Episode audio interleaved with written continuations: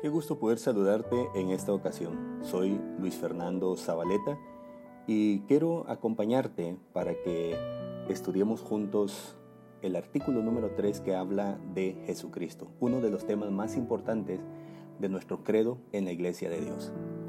La Iglesia de Dios cree en Jesucristo, el Dios hombre, el sacrificio, el intercesor.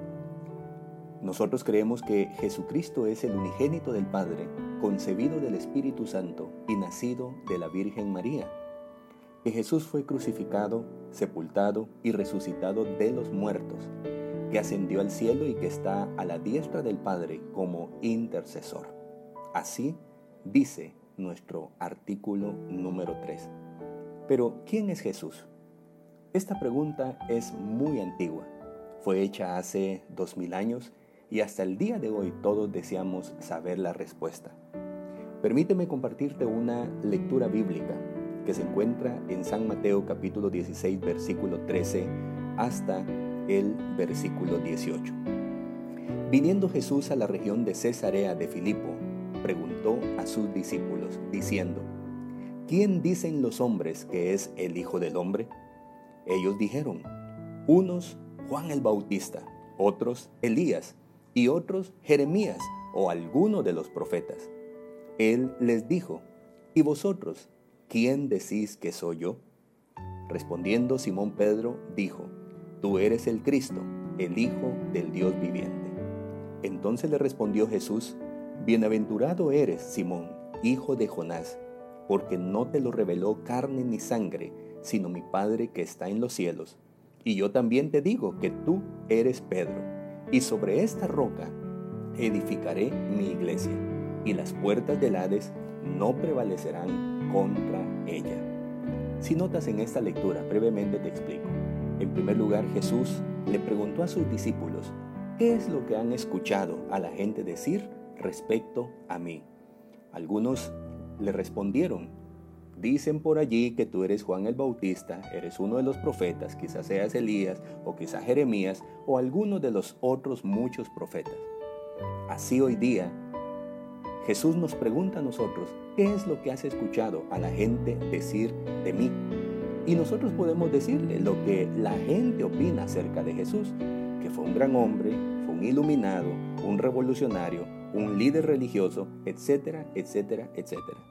Pero ¿quién es Jesús para ti y para mí? La respuesta que nosotros demos tiene que estar fundamentada en la fe, la fe que es bíblica, la fe que está expresada en la palabra del Señor. Y así es como Jesús espera que nosotros digamos que Él es para nosotros el Cristo, el Hijo del Dios viviente. Podemos decir entonces que este es el más importante asunto de nuestra doctrina. Es así como podemos saber la respuesta investigando lo que Jesús hace. Entonces Él es nuestro Salvador, nuestro sanador, nuestro intercesor, nuestro bautizador. Pero mejor aún podemos responder al conocer lo que Él es. Él es Dios, es Rey de Reyes y Señor de Señores. Es el Alfa y la Omega, dice la Escritura. Jesucristo el Hijo de Dios vino a la tierra y asumió un cuerpo humano. Aunque era totalmente Dios y totalmente hombre, estas dos naturalezas se mantuvieron separadas, permitiéndole en consecuencia ser el Dios hombre. La combinación milagrosa de esa deidad y humanidad es lograda por una sobrenatural concepción en María, que era virgen a través del ministerio del Espíritu Santo. Por eso nuestro credo dice, que creemos que Jesucristo es el unigénito del Padre, su naturaleza divina, concebido del Espíritu Santo, esa concepción milagrosa hecha por el Espíritu, y nacido de la Virgen María, su naturaleza humana, que Jesús fue crucificado como un ser humano de carne y hueso, sepultado porque murió y resucitado de los muertos que ascendió al cielo y que está a la diestra del Padre como nuestro intercesor. El propósito principal de Cristo al venir a la tierra fue constituirse en el sacrificio por nuestros pecados. Su resurrección nos da esperanza para el futuro. Tenemos un abogado ante nuestro Padre Celestial a través de la obra intercesora de Jesucristo.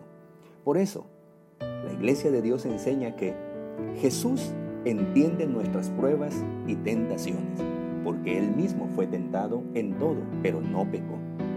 Tenemos esperanza de que resucitaremos debido a la resurrección de Cristo de entre los muertos. Podemos orar con seguridad sabiendo que tenemos un intercesor ante Dios, nuestro Padre Celestial. Eso es lo que dice nuestro artículo número 3